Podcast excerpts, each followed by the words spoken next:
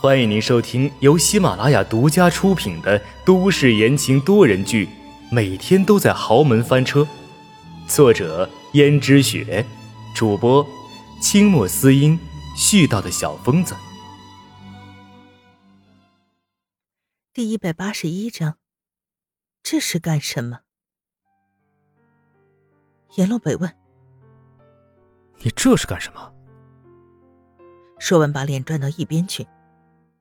江如雪转眼间已经把自己身上脱了个精光，露出了依然白皙细嫩的肌肤。江如雪道：“洛北，无论你回不回心转意，但是我还是想把自己完完整整的给你。虽然曾经我们相爱那么多年，但是却从来没有走进最后一步，这一直以来都是我心里的遗憾。我希望无论如何怎么样，你可怜可怜我。”圆了我这个梦吧。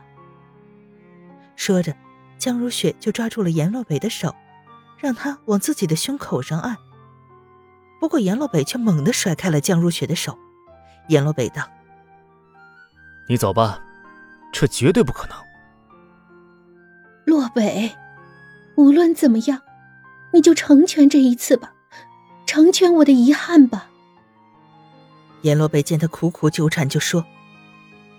我现在看着你都觉得脏，觉得恶心。你还是穿好衣服走吧。江如雪本来一直剪短头发，现在竟然长长了一点，看起来颇有女人味。江如雪拨弄了一下额头前的碎发，虽然办公室里开了暖气，她却仍然觉得四周而来的寒冷。江如雪忍不住抖了两下，她深情的呼唤道。洛北，阎洛北听见这个声音，终究还是不忍心。再怎么说，他跟江如雪在一起也那么久了，他是不会做到坚如磐石。但他对她已经没有什么感情了，从前的情分，他却还一直记得。阎洛北终究还是不忍心，于是把自己的外套脱下来，披到了江如雪的身上，然后再低头把江如雪的衣服捡起来，递给她。把衣服穿好走吧，我不为难你。为什么洛北，你连我的遗憾都不能成全吗？要是再不走的话，我就叫保安了。到时候保安要是看见你这个样子，可和我一点关系都没有。江如雪强忍着眼泪道：“好，洛北，你对我真的够狠。”够绝情。于是江如雪把衣服穿好，愤然离去。阎洛北还是第一次看见江如雪这么愤怒，可见最近江如雪一直在试图挽回自己，而这一次是真的没有耐心了。阎洛北希望他最好是没有耐心了，因为他自己早就已经没了那个心思，所以有没有耐心并不重要。江如雪回去之后，又开始在房间里砸东西，把房间里面能砸的全都砸了一通，然后趴在桌子上哭了起来。宋妈听见这铺天盖地的哭声，觉得有些惊讶。这么久以来，她还是第一次听见江如雪哭得这么伤心，匆忙跑过去安抚道：“夫人，夫人，你怎么了？是不是遇见什么大事儿了？”可江如雪却干净利落的擦掉眼泪，变得面无表情。没什么。从那以后，江如雪再也不会像从前那样把轩轩叫过来为自己打扮，打扮成从前年轻时的那个样子。再也不三天两头的去找阎洛北了，就连阎洛北和轩轩都不知道江如雪心里到底在想什么，只有江如雪自己心里知道。自己都做到这份上了，若是阎洛北仍然不为所动的话，那就说明自己想靠这一招挽回阎洛北，那是不可能的。果然，阎洛北不为所动，对自己只有那么几分可怜的怜悯而已。江如雪的心里绝望，同时也知道自己如果真想跟阎洛北重归旧好的话，几乎是不可能的。可那该怎么办呢？他荒废了这么久，永久美好的青春，怎么才能焕发呢？谁又能弥补他呢？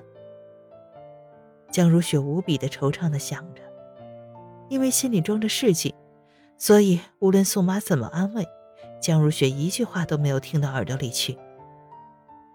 宋妈叹了口气，自己嘴皮子都快说破，可江如雪还是目光呆滞，就知道自己再说下去也没什么用，只好长长的叹了口气，关上门，只剩江如雪一人。江如雪格外的憔悴，眼底下早已经聚集了两团乌青，看起来没精打采的。只有宋妈一个人知道，经过这次事情之后，江如雪的脾气变得好像和从前完全不同了。从前的江如雪虽然严格严厉，但是对下人并不像现在这样，稍微犯了小错就要严格训斥。但是现在，江如雪能够在一天之内训斥不下三遍。这可是从前从来没有的，搞得待在江如雪身边的下人每一天都惶惶不安。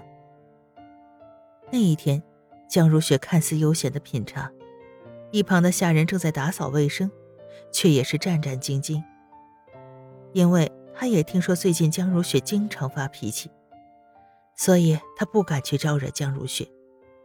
可江如雪像是注意到了下人的动作不对劲儿，朝下人看了一眼。下人吓得“哗”的一声，把花瓶砸碎在了地上。江如雪道：“你怎么做事的？我看你做事也很久了，怎么还这么毛毛躁躁、不小心？这花瓶可是古董，摔坏了你赔得起吗？”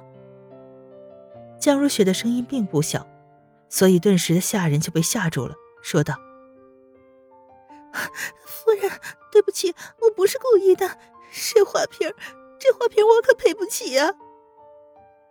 这时候宋妈来了，说道：“夫人，算了吧，这个花瓶就不要让阿平赔了吧。他在你身边待了这么久，没有功劳也有苦劳啊，是不是？”江如雪经过宋妈的提醒，这才注意到自己已经失态了。他也想到自己最近这段时间好像格外失态。也从来没有这样失态过，于是叹了口气，对阿平说：“我最近可能心情有点不好，所以你千万不要往心里去啊。”“没有没有，我不敢。”“那好吧，那你收拾收拾下去吧。”宋妈连忙使了个眼色，说道：“还不快下去！”阿平立刻像逃走似的走了。看见阿平这样，江如雪说：“我最近是不是很不对劲呢？”宋妈是个实话实说的人，于是就道：“夫人，最近你看起来的确好像有些不对劲呢。”江如雪道：“哎呀，我也不知道我怎么了，总是控制不住自己要发脾气，怎么办呢？”搞得现在所有人都对我人心惶惶的。宋妈说：“夫人，可能是你最近真的太劳累了吧？要不还是休息休息吧。”